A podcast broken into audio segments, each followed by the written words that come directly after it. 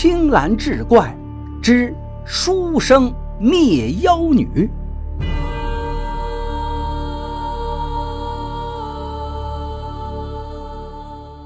大约唐朝时候，广陵地方的李生向人租了一间僻静的屋子，用来读书。这李生啊，天生是胆小怕鬼，晚上他这房间里老是灯火通明，从晚上一直能点到天亮。这一晚，李生多读了几本书，到半夜子时，就是十二点了，这才上床睡觉。正当他迷迷糊糊快要睡着的时候，却听见门悉悉索索的被推开了。李生这心呐，突突的就跳起来，却又不敢起身下床。他紧张的半睁开眼睛，就看见一个青衣女子，头上梳着两只高高的罗鬓，粉颊红唇。峨眉下的秀眼是顾盼生姿，还真挺漂亮。正向他款款走来，李生觉得是自己在做梦吗？只见那女子走到床边，瞟了李生一眼，便宽衣解带，在李生的脚边就躺了下来。李生心想，这女子一定是妖精，他吓得是浑身发抖，却一动也不敢动，闭着眼睛装着睡着的样子。一直到第二天清晨，他昏昏沉沉的醒过来，却发现那个女子已不见踪影，门窗都关得很严实，丝毫没有人出入的迹象。李生这心里是格外害怕。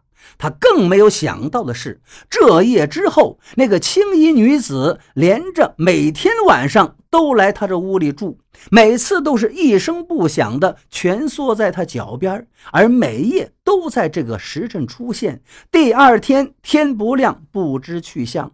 俩人呢也互不干扰，却让李生是日夜不宁。终于有一天，李生耐不住了，把自己的遭遇就告诉了一个小道士。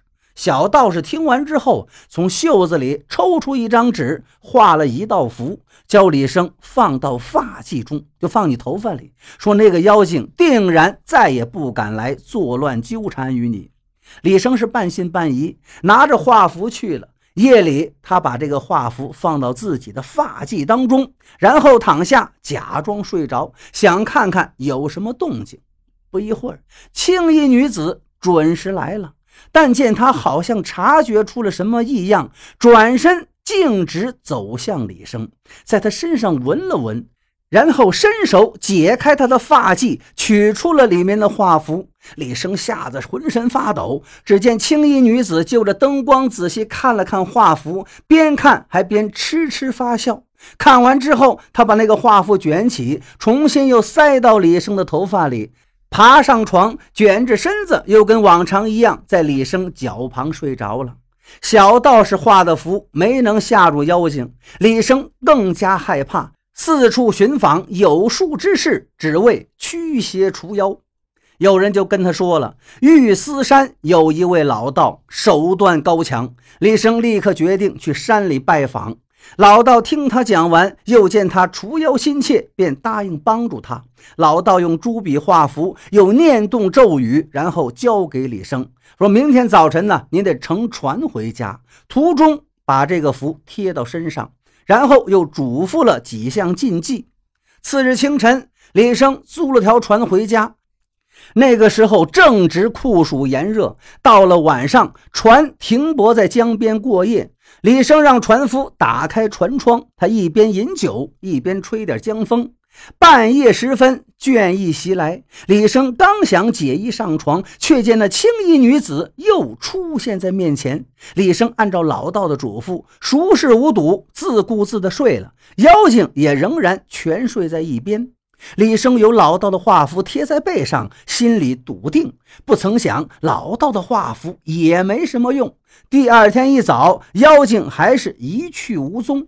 李生想想，还是自己来对付这妖精试试吧。这天夜里，李生见妖精又来了。他便躺下装睡，等妖精睡熟之后，李生悄悄地爬起来，用尽全身力气按住他的手臂，把他拖到门外。李生只觉得妖精身子很轻，而且毫不反抗。而后，李生把他轻轻一推，就投到了滔滔江水之中。再过一晚，妖精没有出现。到了早晨，也终于没了。李生心里蓦地就轻松起来。但不知为何，李生望着江水白茫茫的一片，却突然觉得怅然若失。自此，李生再也没有遇到过这个妖精。